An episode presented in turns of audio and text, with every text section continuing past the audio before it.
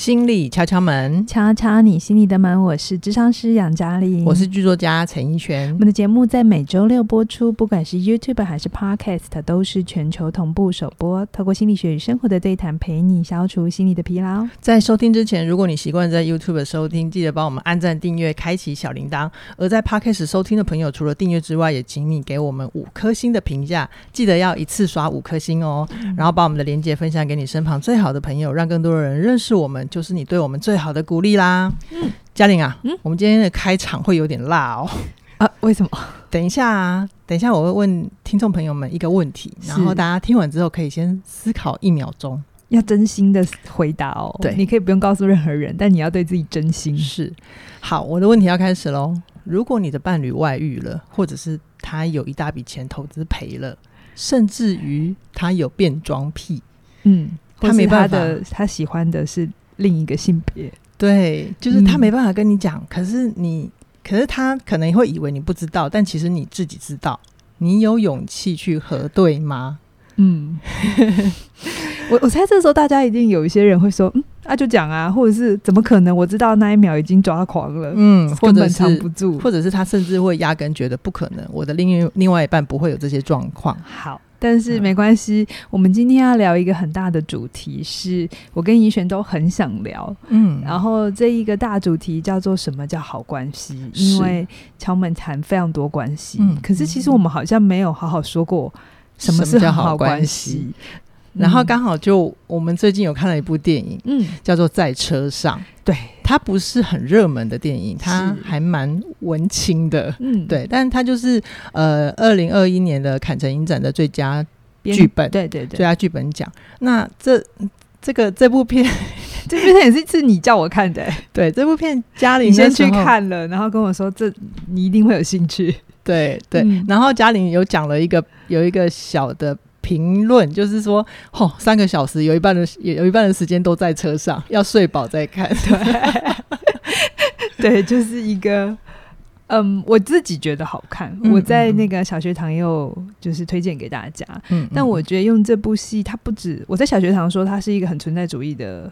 一部戏，嗯，但是我是说心理小学堂啊，对对，心理小学堂，对对对对对。呃，但是在敲门这边，我想要用这一部戏来聊我刚才讲的什么是好关系，因为我觉得这部戏它可以谈的面向非常的多。那我没有整部戏要谈，所以不算影评。好，所以可是我觉得它里面有一些东西值得我们思考。它有一个很棒的框架，就是让我们刚好可以聊我们一直都很想聊的什么叫好关系。是是是。那我先跟大家简述一下这个。故事梗概哦，呃，我们等一下会讲的男主角，他是一个舞台剧的导演，那他老婆是电视台编剧。那一开始呢，电影的开始就是男主角跟老婆好像是神仙眷侣，对，开场很辣，一开始他们就在他们就在做爱，对对，就是他们有房有车，然后好像过得很好，然后也还会做爱嘛，就是表示感情不错，对。然后他们有个有趣的互动，就是在做爱的时候创作，嗯、就是这个老婆。她不晓得是什么状态，但她就是做爱的时候会跟老公讲故事，嗯，然后讲完之后她会忘记，是，然后等到她醒了之后，在两个人在吃早餐的时候，老公再把。这个故事讲给老婆听，是，然后老婆就一副观众一样，哎，那接下来呢？可是这故事是他嘴巴里自己讲的，就是这是一个，这是观众的乐趣啦。嗯，然后因为呃有一次她老公就要去外地拍戏，结果到了机场之后，剧组才把航班取消。然后剧组有时候会安排男主角住旅馆，但是呢，其实男主角会觉得，哎啊，反正我家就蛮近的啊，啊对对对，他就又开车回家，结果一开车。就是很多八点档会演，不一开门回到家一开门就是很多八点档会演的剧情。他老婆居然在家里面跟别的男人做爱，嗯，然后那一秒我其实就已经停住呼吸了，嗯，结果没想到男主角的反应是，他默默的退出，轻轻的关上门，嗯，是，然后他就回到机场旁边的旅馆住，嗯，然后晚上还若无其事的跟他老婆通 Skype，就，就是让他老婆真的以为他在国外，对对，然后就两个人就继续过日子。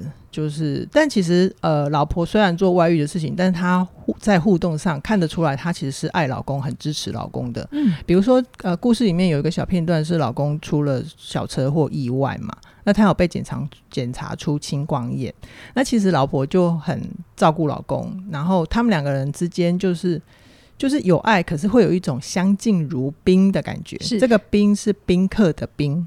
嗯，就是我觉得这部戏值得看的地方，它并没有那么拔辣，就是呃，我们以为老婆外遇了，所以老婆就是不爱老公的。好，没有这么简单。我想各位听众听了这么多集，大家都应该知道，其实人生很复杂，而且很多情绪它是纠结的，并不等于另一个人做伤害我们的事，就我们会不爱了，嗯，或是就会等于我们可以很好做决定。其实没有这么简单。嗯嗯，好，那我继续先把故事说完。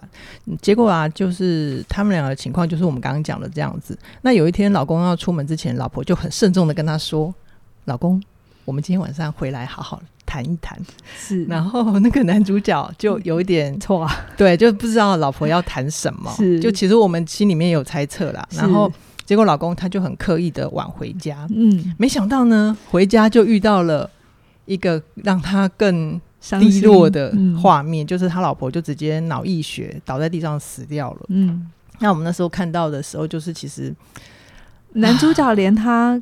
一看到老婆真的可能死了的那一刻，通常很多人会很难受、失措。对，可是他那一刻的情绪还是很克制、很平静、很平静。对，对，那我猜那一天男主角特别晚回家，就是他以为老婆要跟他摊牌谈外遇的事，或者是离婚。但是身为一个女人，嗯，我猜不是。好，就是我觉得老婆是想真真的跟他好好来谈关系，但是有没有？做好一个决定，其实没有。可是我觉得这里就是这这部戏要开始开展的地方。嗯哼，嗯哼，就是老公怎么以为老婆的这个邀约，还有老婆所做的事，其实就是整出戏的贯穿。是整出戏，对，是好。那我再补充一个小细节，就是后来在老婆的丧礼上，观众才知道他们两个曾经有过小孩，有有过一个好孩子。然后他们这个女儿啊，就是很早就死掉了。嗯，那我们看得出来，好像是女儿的死造成他们感情的变化。那个变化并不是变不好，而是。从很有互动，很有你看得到他们关系里那种流动、热情、情感，到现在看起来很好，是，可是是有点冷漠的。Okay.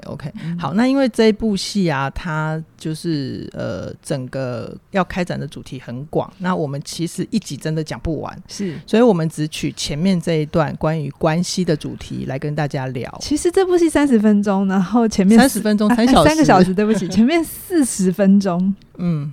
其实都只是前导片而已，真正的戏很好笑。在后面，真正的那个字幕就是谁演啊？然后导演就是那个电影开场的那个，是，啊嗯、是第四十分钟之后才进，就是两年后嘛。对对啊，所以。导演在用一些方法告诉你，现在电影才要开始。对，前面四十分钟都只是交代背景而已，前提背景这样子。是，所以我们刚才讲的那些内容都是四十分钟的内容。OK，所以就是大家如果有机会的话，也很鼓励大家去支持这一部电影。嗯，哦、它真的还蛮值得品尝的。嗯，那如果你现在我，因为我知道我们有其实有很多年轻的听众，也有十八岁的。哈、哦。那如果你现在还看不下去也没关系，不用急。嗯，因为这个电影我算。我觉得它蛮经典的啦，是会很隽永。是你将来三十岁、四十岁再看都还来得及。我其实情书啊，十几岁的时候看过，嗯、那时候没有懂，嗯，就就是到底有什么好看的？就日本那一部经典的情书。情书嗯、等到我四十岁的时候再看，我就觉得啊，好，真的是很经典。好，那你有你有想要改天来聊情书吗？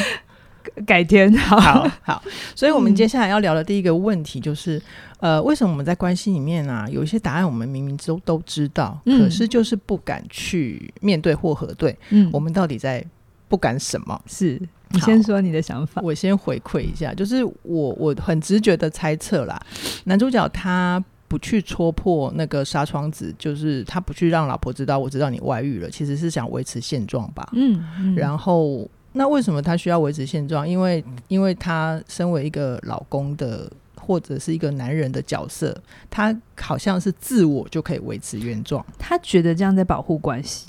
对，他觉得你做你开心的事，那没关系。可能他有痛，可是没关系。嗯、如果这样让你开心，我我可以承受。我觉得在老公的逻辑是这样。他甚至觉得，如果老婆开心，就是。就是他会觉得这是他对老婆的某一种爱，嗯。嗯，但我会觉得好像他潜意识也是因为这个理由来保护自己，嗯，因为他不知道答案，他就不用去让自己心碎，就不用核对，就不用接受接受会破裂的风险。嗯，对，对，我觉得很多人都会有这个状态耶。对，但就是我们我们前半段就也看得到，也不止前半段，应该是整部电影，我们都看得到男主角他因为没有去面对自己的真实，他其实大部分都活得很没有滋味，很行尸走肉。其实，我觉得回到剧情里。嗯，大家应该可以看的。如果你有看这出戏的话，你会看到两个人，那个女儿，他们的女儿死亡之后，嗯、其实老婆已经发现老公是没有办法处理伤痛的，是他只是外表还是维持的很正常，可是他很多情感的那种压抑跟克制。其实老婆其实是有感觉，她把某一块随着女儿的死就已经跟着跟着死掉了。对，那所以她真的老婆真的难过的事情是，我的老公虽然活着，可是跟死没有两样。嗯，然后这件事情没有办法处理，嗯、没有办法碰，甚至可能我猜他们有聊过，嗯、但是以我的经验是，很多时候男性在面对这种很巨大的断裂的时候，嗯、他们会选择呼呼 k 就是。当没这件事，反正日子还是要过，嗯、就是先用抹除或者是把它盖掉，会比较简单。嗯、对，所以我觉得老婆，嗯、呃，这当然有故事里面的一些情节啦，但是我觉得我看到的是，是其实老婆也知道老公知道她外遇，你觉得知道？对，可是我觉得老婆最难过的不是老公，呃，就是她最难过的事情是，连我外遇你都知道了，可是你却不来。跟我核对，对这件事情才是让老婆最难过的事情哦。其实会跟老公的视角是完全不一样的。意思是说，老婆有可能是借由外遇这件事情，要让老公练习面对伤痛。我不知道这这个 没有办法那么因果关系。可是我觉得情感它就是一件很复杂的事。那这部戏大家可以各自解读，你也可以跟我们解读不一样的事的角度是。哎、欸，我先插话一下，我们这栋大楼在装修，所以如果有收到一些杂音，大家包包容一下哦。是是是，对，你刚才的角度是老公为了爱老婆，所以带他知道外遇不讲，这是爱。嗯嗯。可是，在老婆的角度里，这其实是伤害。嗯哼。就一件事情两种解读。OK、嗯。其实我觉得这就是这部戏可以来谈关系很好的一个材料。OK。嗯嗯嗯。好，那是不是假装不存在就会，呃，其实会容易给另外一个人很巨大的割裂感？嗯，哦，对，就就是其实很多婚姻或关系，其实我常常在提醒大家，并不是那个具体的事情造成你们关系的破裂。嗯，好，嗯、呃，实证研究上面也都看得出来，呃，比如说。有第三者外遇，并不等于关系会走向破裂。嗯、其实，常常关系走向破裂，真正的原因是遇到事情之后，这两个人的心还在不在？嗯嗯嗯。可是心很抽象啊，对不对？啊、就像我问你，那你心还在吗？你说有，可是我又不相信的。我我心跳还有啊。嗯。所以，什么叫做心还在？就是你是不是真的可以负担起你身为这个人你的责任跟你的感受？嗯、不是只有别人的感受，我让你难过。我我我很在乎你这个感受，可是我在这段感情里，我本来就有的失落，我也一样把它承担起来。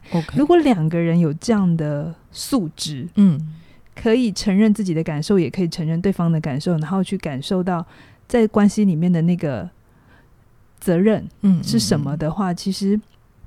那个关系还有可能继续下去，嗯、可是如果两个人都假装没事，感觉表面上没事，可是那个关系其实底层就是破了，嗯嗯嗯嗯，是很巨大的割裂。好，我记得嘉玲有跟我讲过一个例子，就是假假设，就是例如有一个哎失去小孩的爸爸，那他沉迷工作，他可能就只跟老婆或者是家里面的人丢下一句话说：“哭有什么用？日子还是要过啊。”对，像这样的态度就是很大的失落，因为。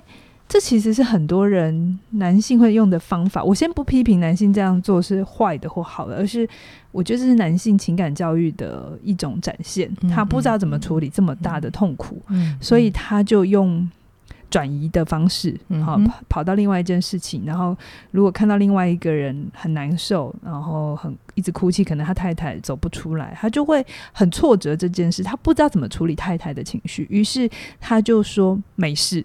嗯，坚强，他在告诉自己坚强，也在告诉老婆坚强的这个同时，嗯，来了有趣的事情是，老公的这个反应其实是爱，或者他觉得他在保护大家，嗯，可是从老婆的角度是，他觉得自己现在这么失落、这么难过、这么心碎，都是幼稚的，OK，因为他的情感被否定。嗯哼，嗯哼，所以在这个关系里，他就会觉得在这个伤痛里，只有他在乎。OK，好，只有他在乎，只有他，他反而会觉得很孤单吧？对对对对对，他会有一种。老公是局外人，老公是很冷漠的。嗯、其实是这个东西杀死了关系。OK，好，就像在这个电影里头，是老公的不反应杀死了关系。可是老公其实一直都不懂，一直到他最后才懂。对 对，那个导演是一直到最后，一直埋梗埋到最后，对不对？对，对，就是因为刚好呃，电影里面的老婆她就是编剧嘛。那我其实可以懂一个编剧的心情，就是如果他知道他身边的人。感情已经死了，就是就等于他这个人死了。虽然他人在，也像是行尸走肉。那我有一点点呃，可以理解这个老婆她想要做的事情，有可能是为了要刺激男主角复活。我们的解读，但我不知道。好好，这是我们的解读。那呃，结局怎么样？就像刚刚嘉玲讲的那个。导演埋到很后面很深的梗，我真的很鼓励大家就是自己去看。但总之呢，意思就是，呃，男主角他必须要去冲破自己内在很深很深的防卫，让他真正的感情流露出来，他才能够找回他活着的生命力。是是、哦、好，这其实我觉得，因为这部戏改编村上春树的小三篇三篇短篇小说嘛。嗯嗯嗯。那其实大家读村上春树，我不知道你是他的书迷还是什么。村上春树在写。写男性的时候都是一种很克制、很疏离嗯的状态，嗯，所以为什么有些人说这部戏很经典？是它既融合了村上春树的特色，可是又突破了村上春树。对啊，就是这个导演他改编的还不错，很好，这个剧本真的很好。嗯，好，那我们接下来要聊的就是那电影里面的他，其实夫妻他有表面的好关系，可是其实事实不是如此嘛，所以就很想请问杨老师，那。怎么样可以说是好关系呢？好，对，这就是很难回答的一题。我觉得先给我们一个隐喻啊。现在到现在为止，这不等于我人生一辈子都是这个答案。嗯、但我觉得现在我的答案是：好的关系，它像是一个容器，嗯哼，一个可以容纳彼此很大的一个。空间，嗯，那如果是我的话，哈，我关系之于我，那就是我的好与不好，我都会被你接住，嗯哼，我觉得那个东西跟有一些心灵鸡汤说你要找爱爱我的人，然后呃爱你的人，然后你的一切都会被爱包容，对，但我觉得只讲了一半，嗯，OK，应该是说如实的都能够呈现出来，而对方会接住，可是接住不等于他要无条件的容忍，是。这不是好关系。嗯，好，我觉得那句话只讲了一半是对的。你在一段关系里，你觉得可以很自然的流动出你自己，这一定是好关系的前提。嗯嗯，嗯。可是不等于对方要全部接受，因为这样你就等于又抹杀掉另一个人的自主。对，还有他有他的需要嘛？对对对，有他的想法。对，就是呃，如果在这出戏里头的话，好关系，我觉得是呃，如果呃戏里头的老那个导演。在他老婆的那一些情绪出来的时候，他都可以接住他的痛苦、他的遗憾的时候，那他们的关系会有自然的流动感，而不是只是事情上面在例行公事。嗯嗯。可是因为老这个男主角没有办法嘛，是是、嗯。那我一直觉得，刚好我们的课，我的新课，嗯。呃四月十八号会上，好好在一起。嗯、好，对，我这边在谈安全感，因为在做这门课，其实我也有很认真的去思考。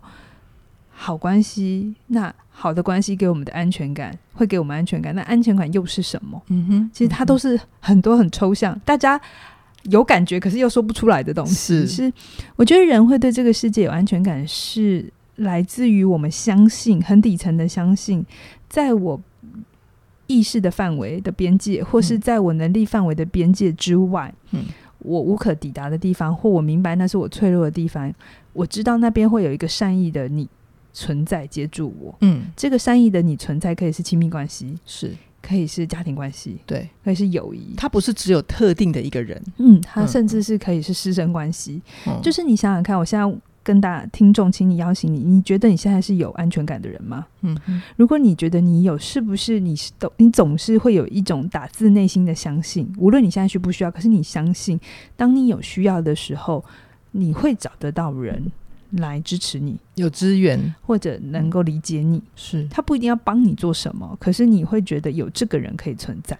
可是很多时候没有安全感的人，其实你问他为什么对这个世界没有安全感，其实他不管他遇到的问题是什么，嗯嗯嗯，他你会在他的回答里常常听到的事情是我不相信他们可以怎样怎样。嗯，其实这这句话的背后就是我不相信在我。自我的边界之外有一个善意的你存在，在我的世界里总是恶意的，大家都是恶意的存在。好，我这样听起来好像有一些些感受，就是呃，这个善意的你啊，会不会就像是我们小时候的那种主要照顾者？嗯，对，他是他有可能是我们安全感的来源。最早最早，对对对，就是当我还很脆弱、很幼小的时候，我会有一些生理上的需求，或者是感情的回应的需求。那我的环境如果有给我回应的话，我可能就会比较容易长成一个。有安全感的小孩是这样吗？嗯、是是，就是不是只给这个小孩吃嘛，嗯、还可以给他情感的连接，嗯、那这样就会让孩子觉得他不是孤单的。嗯、你知道这个有连接、有回馈，对一个孩子影响有多大吗？他真的就是最早期安全感的来源，还有归属感。那有些人说这是依附关系，都好，这些东西是不是那个恒河猴的实验啊？这是一个，但有另外一个很残忍的实验。我忘了，我好像在某一门课有提过哈，嗯、但是那个细节就是有一个国王很残忍，他想要确定人是为什么可以活着，嗯，所以他就有一批宝宝出生之后没有多久就被送到一个空间去，嗯、但是这个宝宝是呃是会被喂养的，饿的时候是会有人喂他们，哈、嗯，嗯、然后大小便也会被处理，可是除此之外就是 zero 没有了，没有任何回应，他们不管哭闹就都只会有一个冷漠的。空白的。Silence，对，嗯，结果你知道这批小孩全死了，没有一个长得大，啊、所以你就知道其实为什么回应对一个人非常的重要。OK，、嗯、所以谈回在车上这部电影，我觉得那就是好关系，有的时候是那个很真切对我来讲重要的东西被你回应到了，我才会有一种我们的关系是好的。嗯，其实这回到我们不要讲这么抽象的话，很多关系，伴侣关系，很多时候。会来谈，或者是会有很大的冲突，往往是有一方觉得另外一方不懂我，嗯嗯，嗯，而那个懂其实就是我需要的回应，你能不能给我？我现在没有讲说是男生对女生或女生对男生哦，嗯、就是任任何一方觉得不被懂的那个状态，其实关系就会有裂痕，对，有裂痕。那有裂痕也不会怎样，我、嗯、不会马上觉得坏掉。嗯、可是你能不能意识到裂痕，然后去理解，然后你们一起。做很多事去去修复也好，或者去看待彼此的差异。对，我觉得那个裂痕就很像是像我们这个戏的男主角。我们虽然不知道他的安全感发生了什么事情，但是他表面上让我们看见的就是，因为他是导演嘛，嗯，他可以 handle 好很多事啊，演员对白啊，然后剧本他都可以指挥的很好。可是他其实内心并不相信他的那个认知边界之外有一个善意的你存在。甚至就是你看他，我们真正的女主角哦，不是，其实不是他老婆，对，我们真正的女主角 是一个二十三岁的他的司机，他的司机，嗯，所以才叫在车上嘛。那个司机本来要帮他开车的时候啊，他死都不要哦，嗯嗯。那他的理由当然是说他要做呃演，他要他他开车的时候要练习他的对白剧白。可是我觉得那就是一个导演用一个很具象的东西，是我不相信任何人隔绝。对，可以来帮得到我。对，所以他处在一个表面上看起来功能很好、地位很高、一切都很 OK 的状态。嗯，可是他底层是非常焦虑跟害怕。对，或者是他其实非常没有安全感。对，对，所以他不敢让他的脆弱出来嘛。嗯，就是他没办法在老婆的面前展现他的脆弱，所以就老天爷就派了其他的小天使来来。治疗他，治愈他，嗯、是，是好。那我会觉得啊，其实呃，我真的觉得好关系，它从来就不是客客气气的，因为其实客客气气，他就比较没有活力，也没有张力。这很多人会有这个迷思啊，嗯、好像好关系就是好来好去，然后我们彼此不会吵架。如果你现在还有这种想法的话，我要跟你讲，这样的关系很危险。嗯。反而容易这种关系容易的坏掉。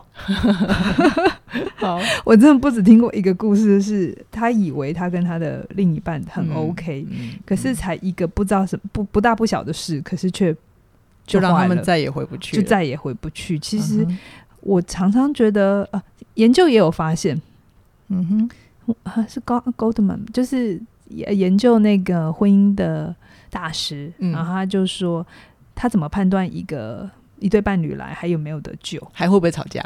对，会不会吵架，就是是一个指标。如果他们都已经是冷漠到不留、不交通、不交流、不沟通，然后甚至是恨意跟憎恨的话，嗯、这关系就真的回不来。OK，所以如果你的另外一半还会你们斗斗嘴，嗯、我以前也常常觉得我爸妈斗嘴很可怕，嗯、然后他们会坏掉。嗯，然后我到很大之后，我才发现会斗嘴是他们的情趣。对。还会有交流，还会 care，对不对？对，所以才会讲嘛。对，uh. 以前我都觉得太他们快要吵起来很可怕。Uh huh. 后来我就开始学会分辨什么是真的，他们这次吵得有点凶，跟那就只是平常的斗嘴，uh. 没事的。Uh huh. 我不用把自己想的这么严重，就是好像他们要干嘛，我我得介入进去。嗯嗯，嗯，好，我哎，我记得平常我们在聊天的时候，你好像也跟我说过，就是。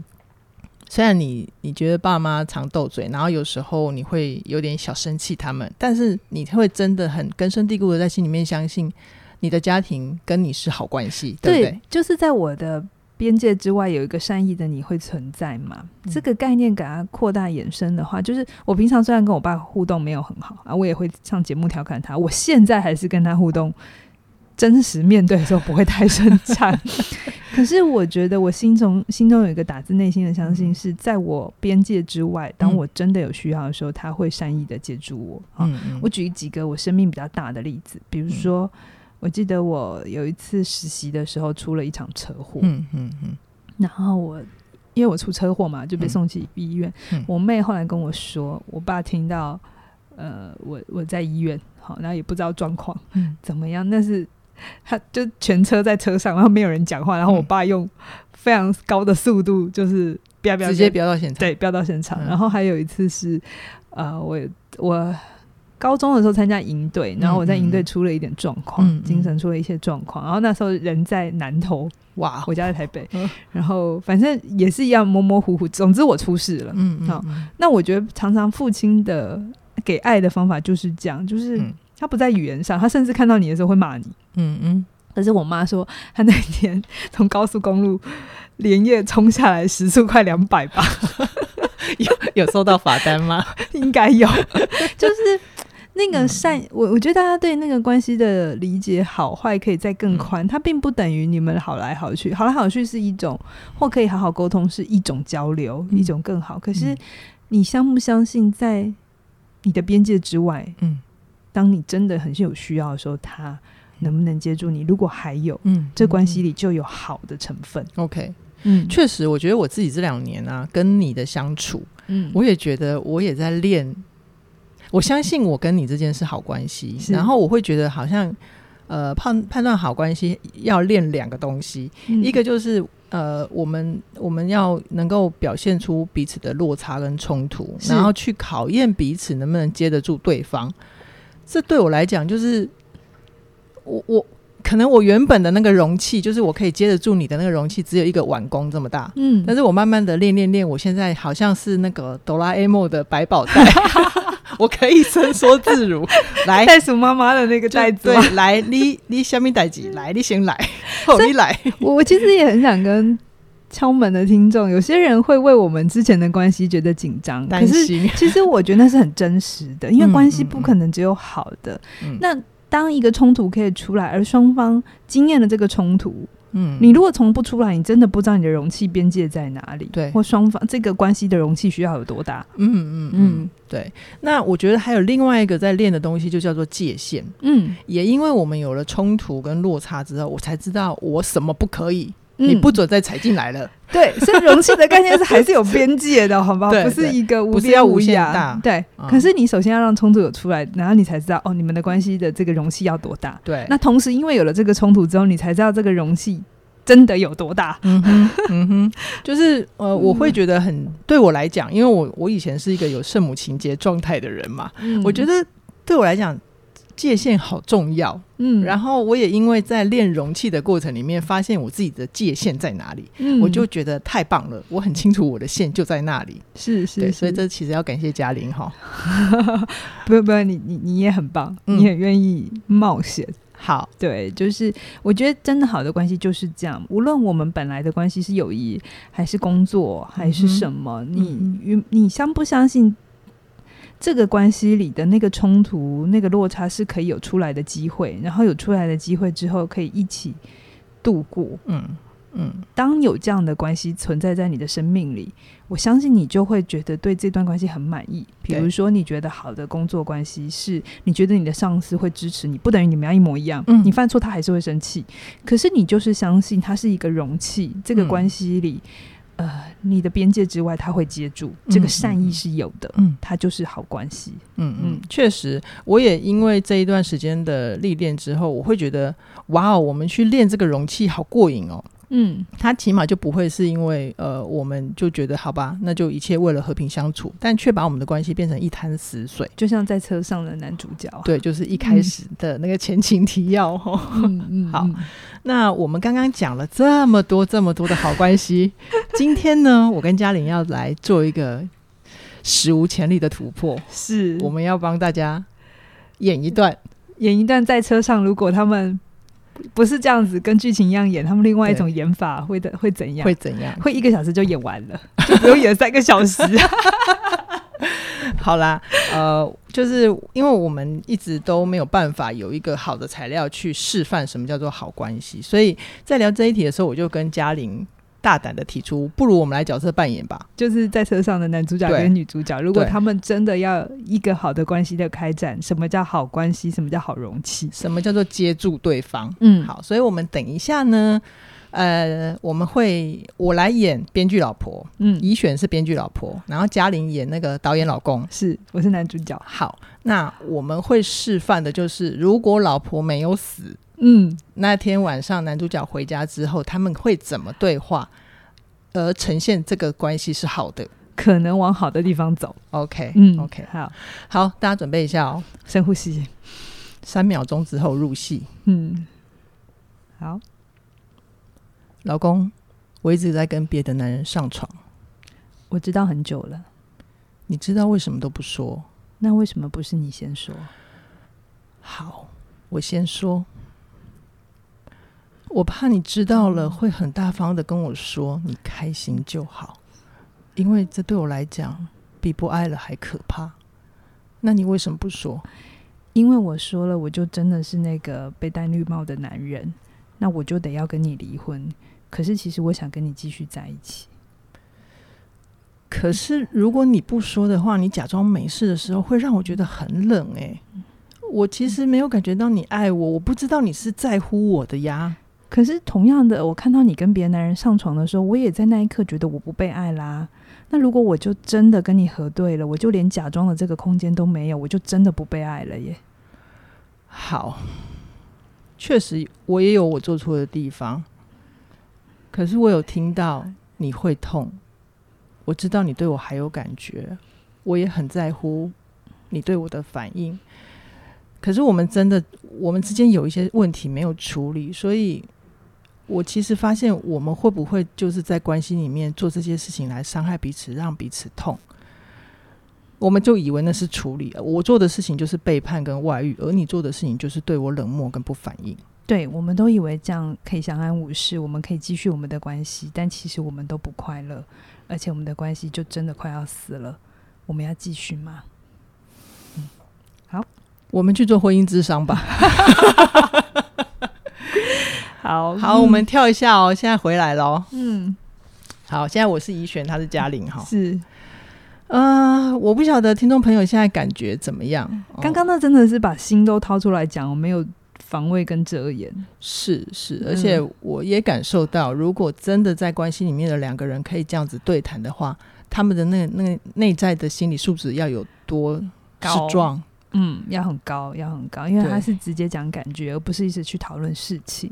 嗯嗯，对，所以嗯，当然啦，如果你们我们往这个方向前进，我们的示范只是一种让大家知道哦，什么叫做好核对，然后可以接住彼此。对对，但不等于好，他们就一定会有共识，知道这关系要继续前进还是要离婚的，不是？嗯。但是我我们只是想要告诉大家，这个东西是要去讨论的，让你们的关系还有那个讨论的空间才是好的。那如果你现在不保证自己做得到，也不保证你的。对手伴侣 能够这么平静，那我们的建议就是你去找一个陪练员嘛，先练这这件事情可以练。对对对，嗯、你去找一个智商师，不管是你自己或是去伴侣智商，嗯，让那个智商师先成为你边界之外善意的存在，是是，他能接住你。我相信所有的咨商师都会有这样子的专业，嗯，可以成为那个边界之外接住你的存在，哈，嗯。